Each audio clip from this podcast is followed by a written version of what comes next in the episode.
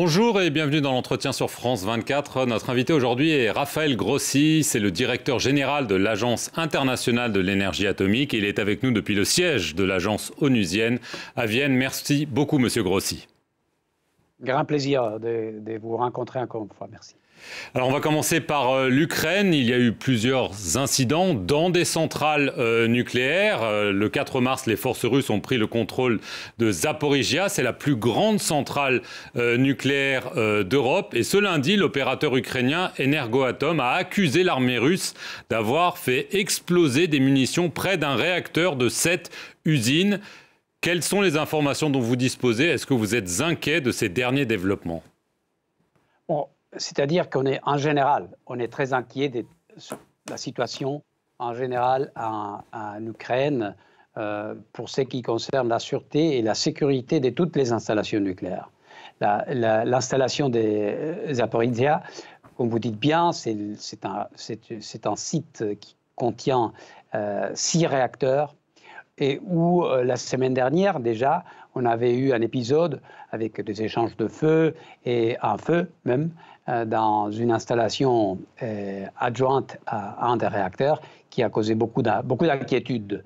Aujourd'hui, il y a euh, une information comme quoi il y aurait eu un, épisode relativement mineur, mais on n'a pas, pas confirmation pour l'instant. C'est rien qui compromettrait la sécurité du réacteur, mais quand même, c'est très inquiétant parce que ça continue à montrer une, euh, euh, une situation en général de, des violences, euh, je dirais, potentielles et des violences et, des dangers qui pourraient à tout moment devenir plus importants. et c'est je dirais, la situation des Zaporizhia et aussi à Tchernobyl, c'est compliqué car ce sont deux sites euh, qui, sont déjà sous contrôle des, forces armées russes.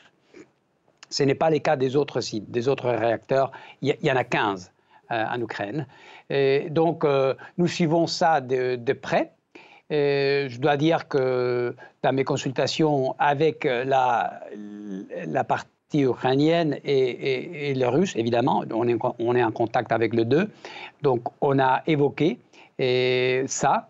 Et en particulier, euh, moi je dirais dans les cadres d'une initiative que j'ai eue de euh, établir un cadre euh, agréé de, spécifique ad hoc des sécurités et des sûretés pour les installations nucléaires en Ukraine, qui est nécessaire parce que à tout moment, comme ces épisodes à répétition le prouvent, on pourrait euh, voilà, euh, euh, nous retrouver dans une situation difficile.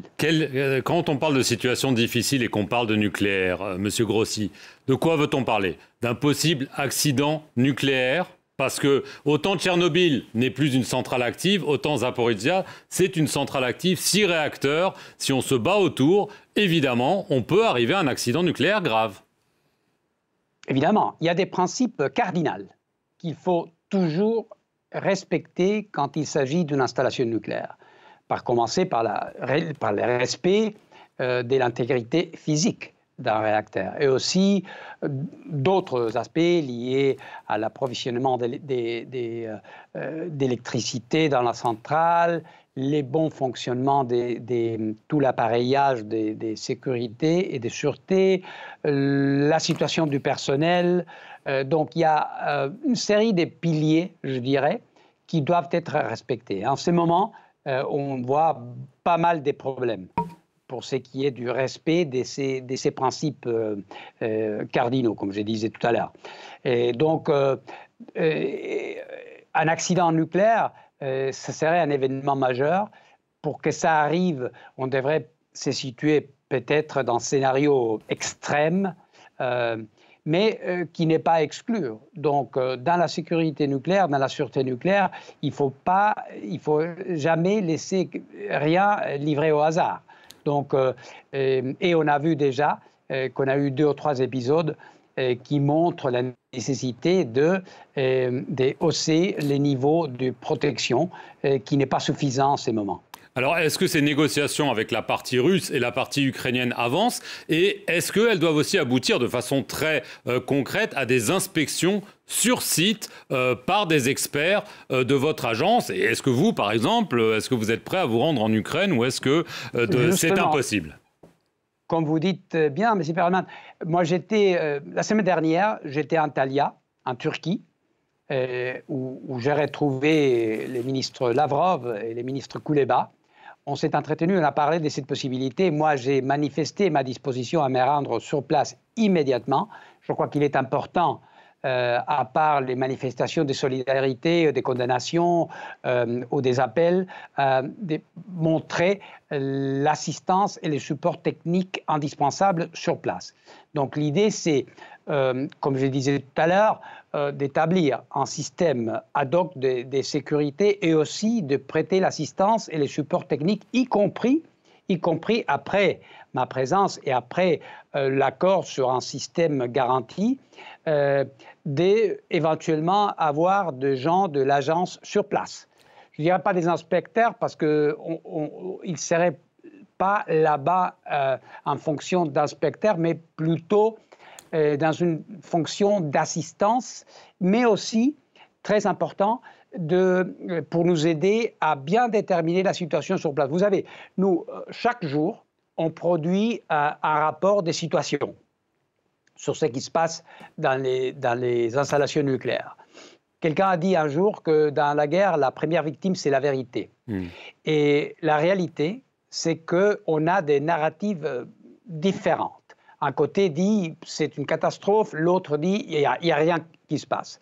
Et grâce à nos services, grâce au fait que l'agence de Vienne a un contact, je dirais, institutionnel et permanent avec les régulateurs nucléaires ukrainiens et les opérateurs, on arrive à euh, déterminer ce qui, se passe. Par exemple, vous citiez tout à l'heure cet épisode, encore une fois, à Zaporizhia.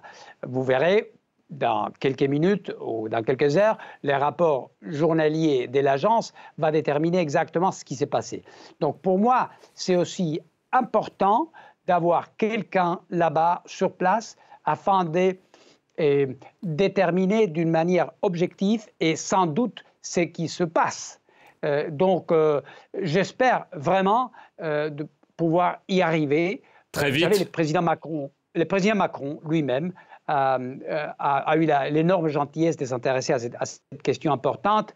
On s'est parlé lui-même a par la suite appelé le président Poutine et le président Zelensky et en plaidant pour que, pour que eux, ils acceptent aussi cette assistance de, l'agence. Donc on est, on est en plein milieu d'un processus des, négociations et j'espère pouvoir aboutir, mais très vite, parce que chaque jour, comme vous venez de voir et comme vous le citez et comme c'est clair par les informations, il y a, à chaque jour, il y a un épisode. Il faut éviter que les prochains soient vraiment graves. On va passer rapidement, euh, Monsieur Grossier, à un autre dossier euh, que vous suivez. Euh, L'Iran, les pourparlers à, à Vienne ont, été suspendus. ce mardi, le ministre russe des Affaires étrangères, qui recevait son homologue iranien, a affirmé qu'on était vraiment dans la dernière ligne droite pour trouver un accord et qu'il avait reçu des garanties écrites de Washington que les sanctions prises contre Moscou en raison de l'Ukraine n'affecteraient pas les liens avec l'Iran. Donc une note d'optimisme. L'AEA ne fait pas partie des négociations, mais c'est l'arbitre, j'allais dire, euh, de la situation. Est-ce que vous êtes optimiste? Est-ce que vous êtes optimiste qu'un accord est vraiment à portée de main? il faut, il faut l'être. Il faut que cet accord soit, soit conclu. Moi, j'étais personnellement, il y a un peu plus d'une semaine, à Téhéran, euh, où j'ai euh, conclu un accord avec euh, Messia Amir Abdollahian et les autorités de l'agence iranienne d'énergie atomique pour faciliter ces processus d'inspection qui est lié à l'accord JCPOA. Donc, on a eu ces derniers jours cette espèce de hic dans les processus euh, qui, euh, jusqu'à là, euh, paraissaient avancer très bien et sans problème. et donc, l'introduction des sanctions et des limitations économiques et commerciales, évidemment, ont posé un problème inattendu. Et voilà, j'apprends tout à l'heure comme vous ces déclarations de, M. Lavrov dans son, après son entretien avec, avec M. Amir Abdollahian.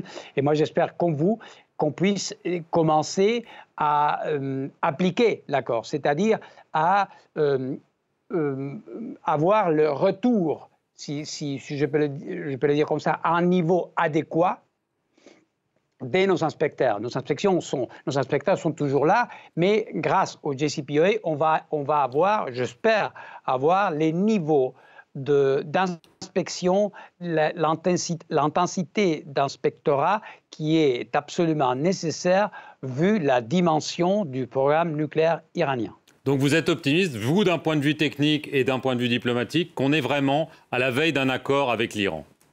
On est prêt, il faut, il faut pousser, euh, on n'est pas loin, on n'est pas loin. Raphaël Grossi, merci beaucoup d'avoir euh, répondu aux questions de France 24 et merci à vous d'avoir regardé cet entretien. Restez sur nos antennes pour plus d'informations.